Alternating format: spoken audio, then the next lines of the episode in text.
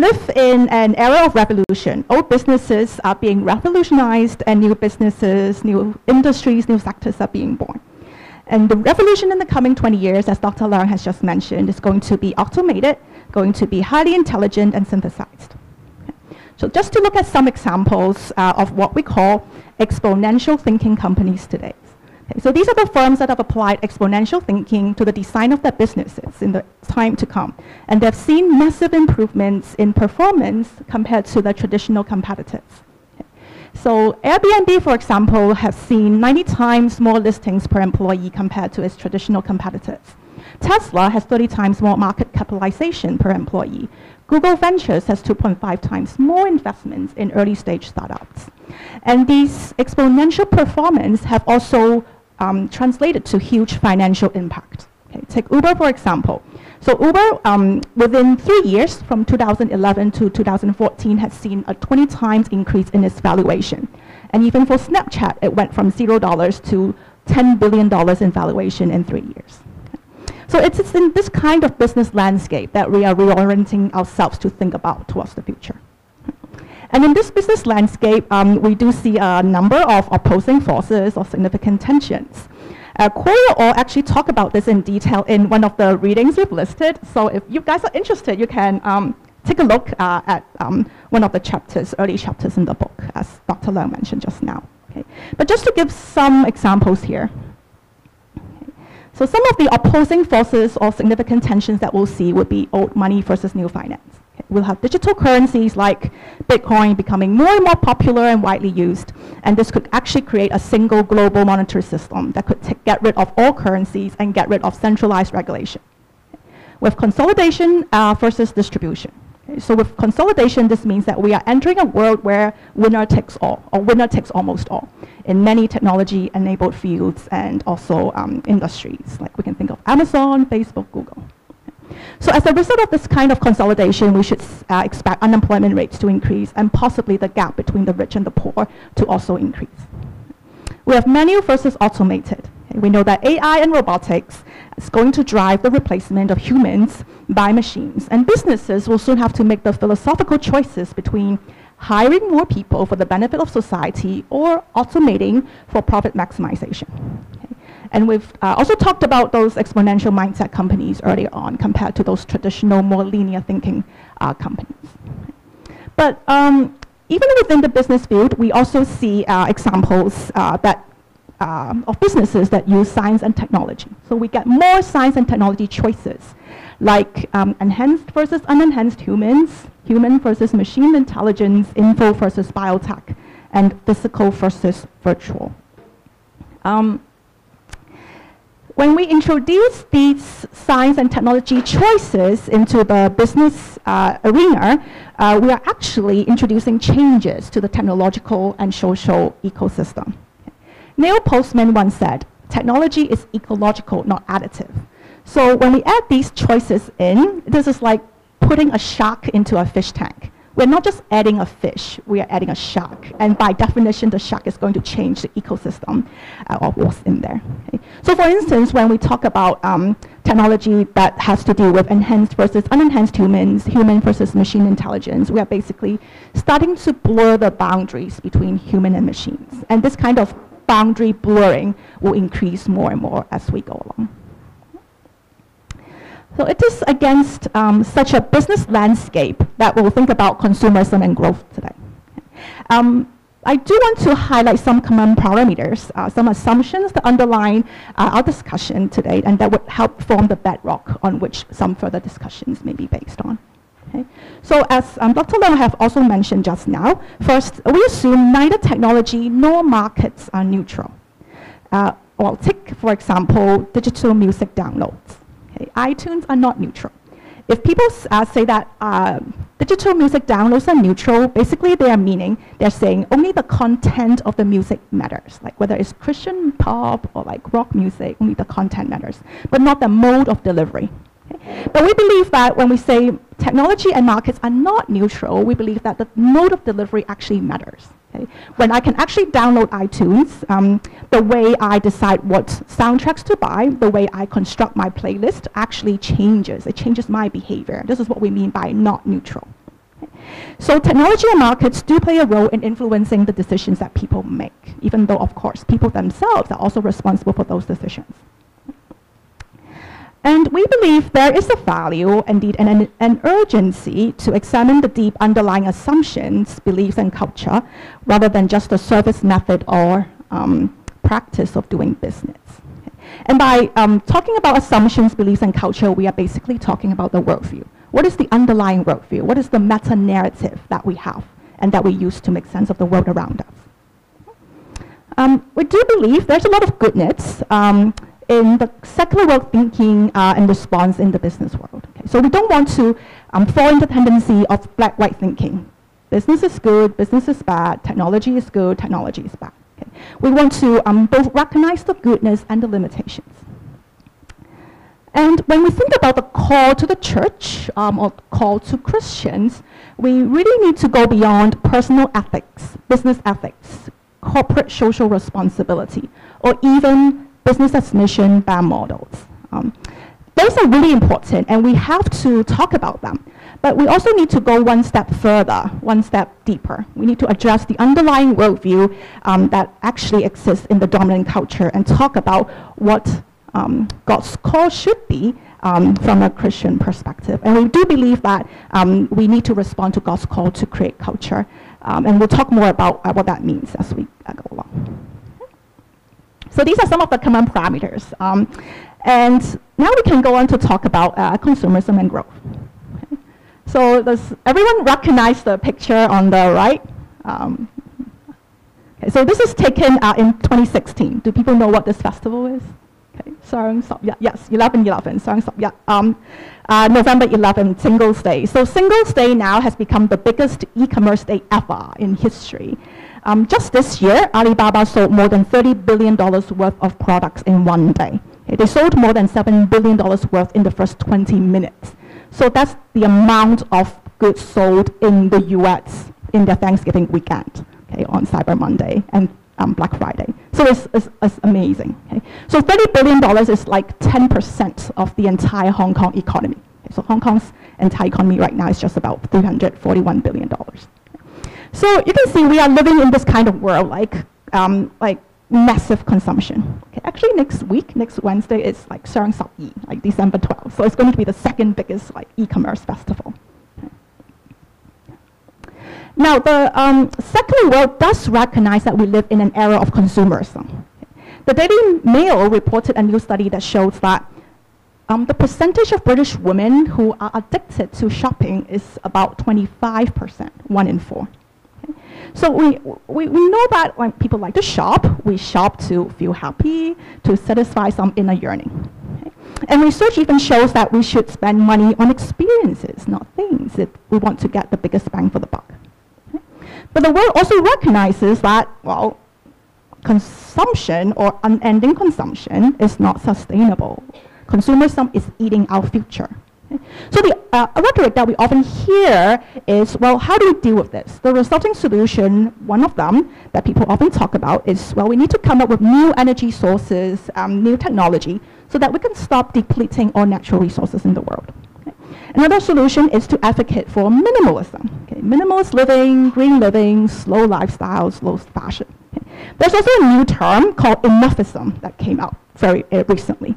So enoughism says that there is actually a satiation point. Okay? So there's a point where consumers buy everything that they need and they don't need anything more. They are fully satisfied. And if they buy more, it actually makes them worse off. Okay? So I don't know whether you guys buy into this e enoughism-like theory. Okay? So I don't as an economist. Okay? Economists believe that people have unlimited wants. Okay? There's no satiation point. Okay? But um, uh, the point is, okay, talking about waste, about greed, about unsustainability uh, is important, but they still don't get at the heart of why consumerism can be so dangerous. Consumerism can be very dangerous because it actually speaks to our souls as to who we are, okay, our innermost identity. Okay. Who am I? I'm one who consumes. My self-identity is tied up with what I choose to consume. So the world that I'm in tells me, okay, I choose to wear these clothes today. The world I'm in, or the culture that I'm in, tells me that the clothes that I choose reveal who I am. Okay? It reveals my taste, it represents my inner psyche, my personality, or even my status. So um, somehow my self-worth gets tied up with what I can and cannot consume. Drew Austin uh, has a very nice article uh, in the Real Life magazine um, that talks about the constant consumer. So he uses Amazon as a case study. He talks about how Amazon's mission is to make customer identity the most primary identity um, of people, okay, even more primary than the identity of citizenship. So Amazon wants you to think, I am a customer or I am a consumer, first before thinking I'm a Hong Konger. So looking back um, at history, we see that the customer role used to be temporary and specific. You are a customer only when you physically walk into a store, only when you actually order something from a company. But nowadays, um, we inhabit a different kind of world, okay? a hybrid of the digital and the physical. And in this world, we can think of it as an everything store. Okay? Everything is up for grabs, everything is up for purchase and consumption. Basically, our role of a consumer is no longer temporary. We permanently inhabit the role of uh, a consumer. Also, recent technologies have enabled the role of customer to be fused with the role of user. Okay? And as a user, we inhabit an entire ecosystem instead of just a particular transaction. Okay? So take uh, app-based food delivery, for example. I just moved back to, to Hong Kong from the States this summer, and I was shocked at how food-obsessed Hong Kong people are. But this is good, like there are a lot of food choices. Um, but there are a couple of uh, app-based food delivery in Hong Kong, like Deliveroo, Uber Eats, um, what else, Food Panda. Okay, don't know what, whether you guys have tried that before. Okay, Food Panda. Okay. So these apps is, has a very minimal interface. You simply order your food with a push of a button. So what this tells you is that, well, I don't need to think about the messy complexities. I don't need to think about the labor and logistical complications outside, which um, guarantee food delivery. Okay. As a user, okay, I'm at the center, and anything outside of the center doesn't matter to me. Okay. So, so what this means is that um, for these apps, they don't even need to let you know what's going on. Okay. Uh, as the user, I just, I just need my food delivered to me. I don't care what happens outside. So all these things, I don't care what's happening outside, all these outside messy complexities are excluded from the user experience. And um, there's also this uh, slogan I think all of us are very familiar with, the customer is always right. Okay, so this quote actually has been attributed to a department store tycoon in 1909. Okay, so back in those days, we already talked about these things. Okay? So Customer satisfaction is a very attractive concept. It's very nice for a company to say, we prefer customer satisfaction or we highly prioritize customer satisfaction. That's a much better narrative than saying we highly prioritize profit maximization or we highly prioritize like market capitalization. Okay? So it's, it's actually good for um, companies to say that like we really uh, value customer satisfaction. Um, and as an example, for Amazon, and the CEO Jeff Bezos this year, in a letter to shareholders uh, in April, Jeff Bezos actually praised Amazon's customers for being divinely discontent. Okay, that's his word, divinely discontent. So basically saying, well, customers are always discontent. They always want more stuff, cheaper, quicker, faster. And he said that it is these discontentment of customers that actually propel Amazon to grow propel Amazon to innovate so that it keeps on producing faster, cheaper. Um, and uh, I must admit, I use Amazon all the time, okay, since I, I live in the States. Um, uh, so I was already um, really enjoying their next day delivery service. But then afterwards, they start having one day delivery. And now um, they have one hour delivery, which I think is pretty crazy. So this is why they, they are talking about drones. Like if they are able to like get a lot of drones, then they could definitely do a lot of like one hour delivery or even half hour delivery, especially in po um, densely populated cities. Okay? But the idea is that um, when, when customers are taught to think that way, it means that, well, I can basically sit in front of a computer, okay, look at the picture of a product, and simply press a button saying, I want that, and I want that now. Okay? And very soon, our wants will morph into a need. Okay? I'll sit there in front of my computer and say, I need that, and I need that now. Okay? So this is the danger. As uh, Drew Austin said, this is the fundamental problem. Amazon's constant praise of the customer for being divinely discontent um, implies we are all already customers and nothing more.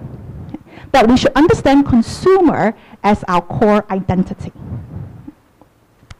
Now, what are the consequences of understanding consumer as our core identity? First, it makes us internalize the desires and values that these businesses promise us. Okay, comfort, convenience, choice, frictionless consumption. Ideally, we should be consuming out of our own convictions and values, but now consumption is dictating to us what our values and desires should be. Okay, it is changing our worldview. It also forecloses other identities we might imagine for ourselves, like community participation, resource stewardship, uh, social activism. At a structural level, it moves us towards a market-based populist culture, okay, where individual libertarianism is highly valued. Okay. And in our culture nowadays, um, most people do not value or even have no idea what common good is. It destroys the sense of community because we no longer see ourselves as active participants um, who are responsible for the welfare of others. And we introduce this kind of customer service logic to our traditional cultural spaces and to our communities. Okay, even like going to church, okay, we know that people shop around churches trying to find a church with a worship style that they might like, and some churches actually do respond to these kind of consumer demands on an interpersonal level, it dehumanizes and commodifies others. Okay? So um, Neil Postman has also talked about how technology, or actually Jack has also talked about how technology has a dehumanizing tendency. Okay? Um, as we use more and more technology, we're, we're more likely to treat ourselves and to treat other people like machines.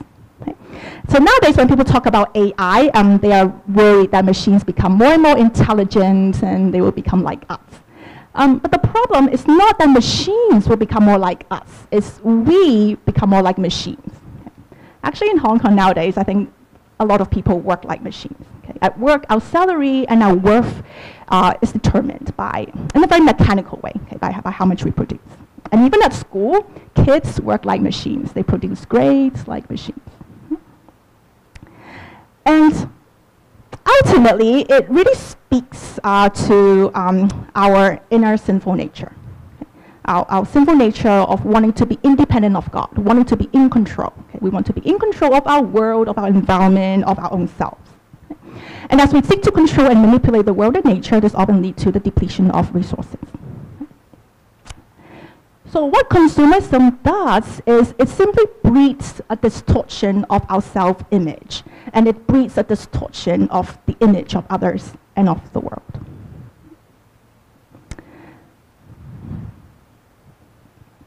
And this leads us ultimately to two questions. Who am I? I'm one who consumes. Who's in control? I'm the one in control. Uh, I, I call this the master of the universe narrative. Okay, so this reveals how old I am, I guess. So this is in the like 80s, like really hit, like He-Man and She-Ra series. I don't know whether people have seen that before. Okay. So in this master of the universe narrative, we take on the identity and role of the master, the owner, instead of the steward and the servant. St. Augustine has a very um, nice way of putting it. He calls this um, really the base of all sin, this incurvature of the soul. It's this inward turning of the soul towards ourselves so that we become self-centered instead of turning outward toward God and toward others. Um, as the master of the universe, we simply do not acknowledge or accept the limitations God has given us. This is like Adam and Eve. We want to be like God. We don't accept the limits that God placed on us. And we want to construct a world that allows us to exist apart from Him. Um, and as Adam and Eve use, um, they make their new clothes. So actually making clothes is a new kind of technology as well. They're trying to transform the environment so that they could live independently of God. And, and today we do that as well. Okay? And as we think about how to transform our environment to live independently of God, we think about how technology, how businesses can help, help us actually achieve growth. Okay? We diligently pursue growth because it helps us with our consumption habits. It helps us with our living standards. And, and the, the, the key term nowadays is like sustainable growth. Okay? So Like almost every government wants to say, like we want to like aim for sustainable growth. Uh, so I'm an economist, so the next couple of graphs will review my economist side. Okay. Um, so this is um, a graph showing uh, world GDP. Okay. There are different definitions of growth and different metrics for growth, but the most common one used in the world today is GDP, gross domestic product. Uh, this is basically the total market value of goods and services that a country produces or an economy produces per year. Okay. And this graph actually shows human history. Okay. So this goes from 180 all the way to 2015. And you can see in almost the entirety of human history, there's no growth, right? The line is flat. So growth is actually an extremely recent phenomenon in human history. Okay? We only see growth like starting there. Okay? Um, and once growth started, okay, that's where like technology starts coming into play, we see that it takes on this exponential pattern. And with this kind of exponential growth, we also see an exponential increase in living standard. Yeah. Mm-hmm. Sure.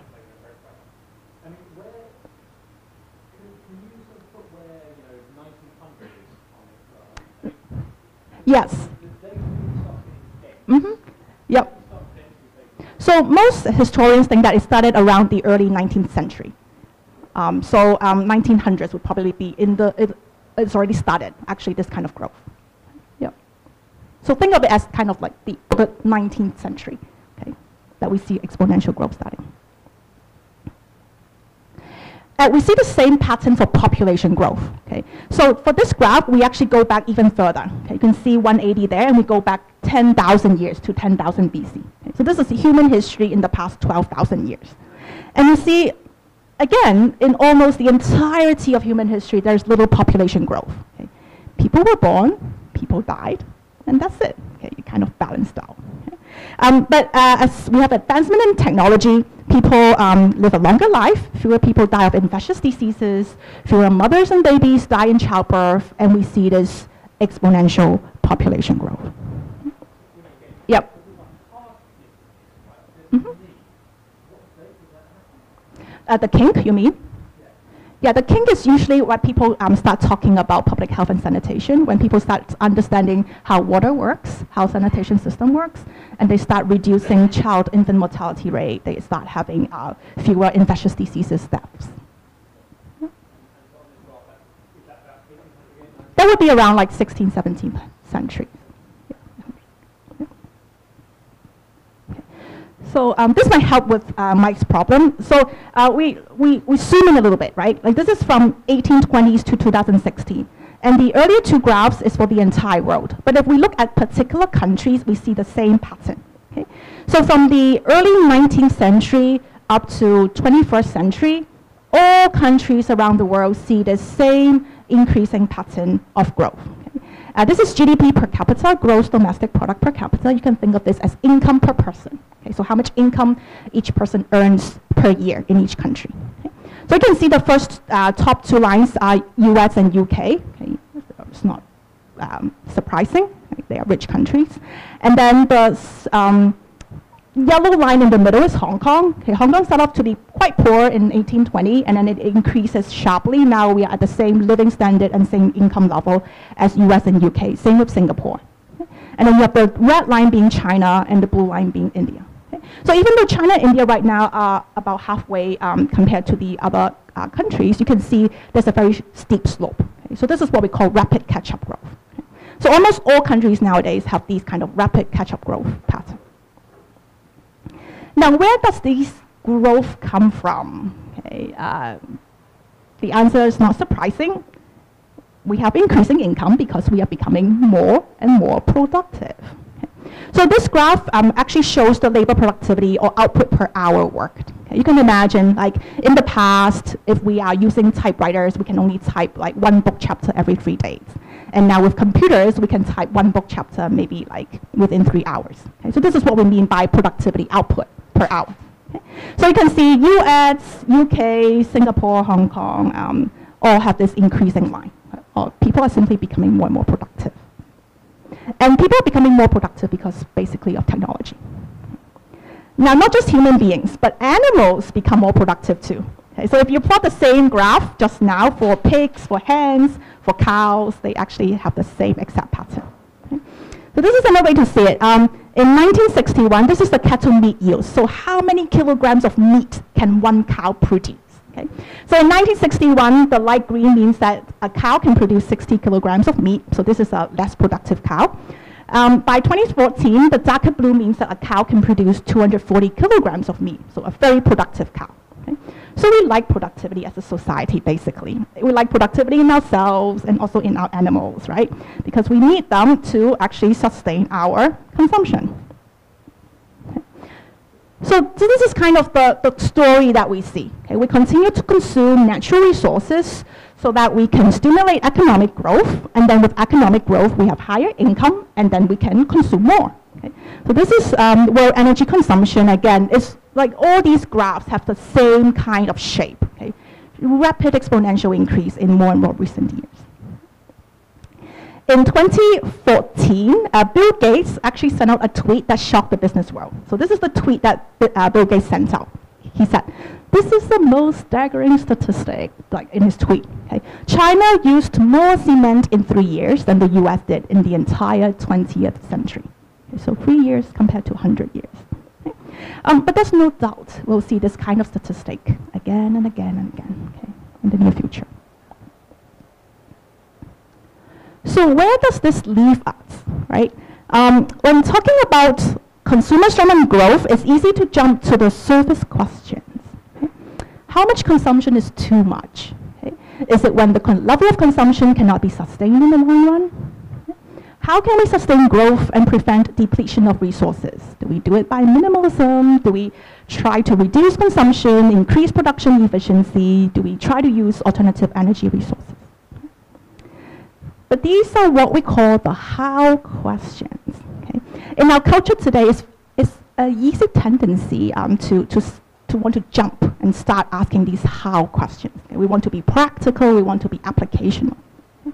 But before asking these how questions, we need to ask the why questions. Okay? Why do we want unending consumption? Okay, so to make us feel happy, to satisfy some inner yearning, to provide distraction from an otherwise meaningless life? Okay. Why do we want sustainable growth? Like, why are we pursuing these kind of business and technologies? Okay. Is it to reduce suffering in the world? To allow us to live a better life, have a higher living standard, to allow us to live indefinitely? Um, but just asking these why questions uh, is still not enough. Okay? In order to actually know how to answer these why questions, we need to go one step further. What are the values being espoused here? What should the values be? Uh, so today it's not easy, uh, it's not hard to imagine that the top values being espoused in the world is like productivity, efficiency, functionality. Actually, Dr. Leung has a very nice way to put it, so I'm going to like copy his. Okay? So he said that human beings used to value truth, goodness, and beauty. But in today's culture, truth is replaced by fact. Goodness is replaced by what works, what's functional. And beauty is replaced by what works well, what's efficient. Okay? So those are the things that we value today. And ultimately, it goes back to the bottom line question. Who am I? Why am I here? Okay? Uh, what does this have to do with my identity? Okay, is my identity just a consumer? Okay, and what does this have to do with my purpose in life? And the only answer that we could have is to go back to um, what the Bible says, okay?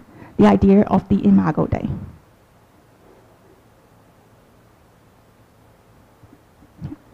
So this picture should be very familiar to everyone. It's one of the most, I guess, like replicated religious paintings of all time. Uh, this is a painting by Michelangelo. It's in the Sistine Chapel in the Vatican. It's called The Creation of Adam. And you can see in this picture, God's hand is like outstretched, like stretching out his right arm.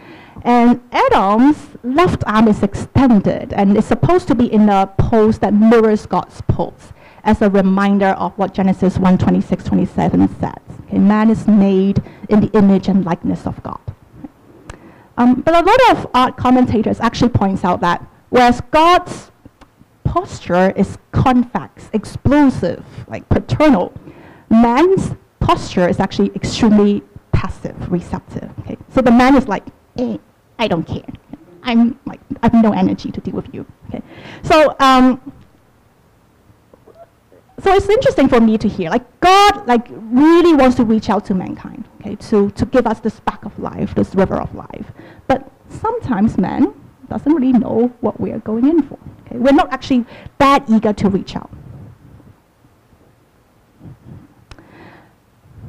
Let us make man in our image. Okay? Genesis 1:26. So what does imago Dei mean? Okay, the image of God. Um, using John Dyer's language, uh, this is the language that he used in this book, um, from the garden to the city. Again, highly recommend this. This is very well written. The essence of what it is to be human is to reflect God's image the rest of creation. Um, we display God's ability to think rationally. Okay? So um, even though some animals also have some form of intelligence, uh, human beings are clearly distinct from the rest of the created order in terms of our rational mind we reflect God's relationality. Okay, so the tri-personhood of God. Okay, when God says, let us, we're using a plural language. And this means that human beings are actually made to live in interdependent relationships with God and with each other as well. Um, we are also to have dominion, subdue the earth, and rule over all created things as servant kingship. And finally, we are called to create, to cultivate and keep, to serve and preserve. Um, I find this figure a very good way to put it. Okay? So we often see ourselves as master of the universe on the left. Okay? So we dominate the world. We lord it over all the created order. We rule over everyone else. Okay? But this is not, not, not the biblical image, right? The biblical image looks more like that on the right. We are in loving, interdependent relationships with each other and with all of the created order. When God asks us to have dominion and to rule over all created things, God is asking us to be responsible for the flourishing of all the created order. And what does it mean to co-create? Okay, so in Genesis 2.15, the Lord God put the, took the man and put him in the Garden of Eden to work it and keep it. Okay, so um, theologians have used this to talk about the creation mandate or the culture mandate. So Genesis 2 begins actually with a barren, lifeless landscape. Okay? No plant of the field had yet sprouted, for there was no man to work the ground. Okay? So there's nothing there. Okay? Actually, the word for ground is Adamah, which is a word play on the word man, like Adam. So the sentence literally reads, there was no Adam for the Adamah. But before God put the Adam into the Adamah, God first has to produce or plant the Garden of Eden. So God first plants the Garden of Eden and then set Adam down within the garden and give him this simple job, cultivate it and keep it. So in some Bible translation, it uses the word cultivate, in some it uses the word work. Now, it's worth to point out that God has designed the garden in such a way that even before the fall, even before sin has entered the world, the garden is meant to be worked on. So this means that even before the fall, human beings are meant to cultivate and to keep the garden. Okay? So this has nothing to do with the fall. This is even before the fall, God's creation or God's um, creative mandate. Adam was to take the natural world and fashion it into something else, something unnatural, but still sanctioned by God. And even though God gives Adam these creative powers, God also put some limits on these powers. So when you think about the word cultivate, usually it means to rearrange, to create, to shape the garden. Okay? And when we think about the word keep, it typically um, means to guard, to watch over, to maintain some of the original form. Okay? So it seems like what God is asking Adam to do here is to strike a careful balance between the natural and the unnatural. Okay? A balance between the act of cultivating and the act of keeping. And with each creative act, something important happens. Okay? So when Adam chooses, let's say, to use this kind of bridge and put it over here, or to use this kind of plant for this kind of purposes, Adam is making a choice about what matters and how things should be done.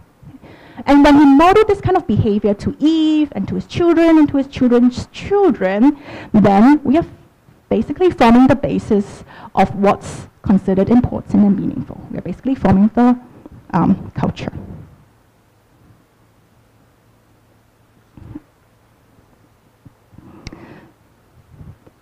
So um, to think a little bit more about the creation mandate and the cultural mandate in Genesis 1 and 2. Stanley Grenz, uh, he's an American Christian theologian and also an ethicist. Okay. He said that what we create can be broadly divided into four categories.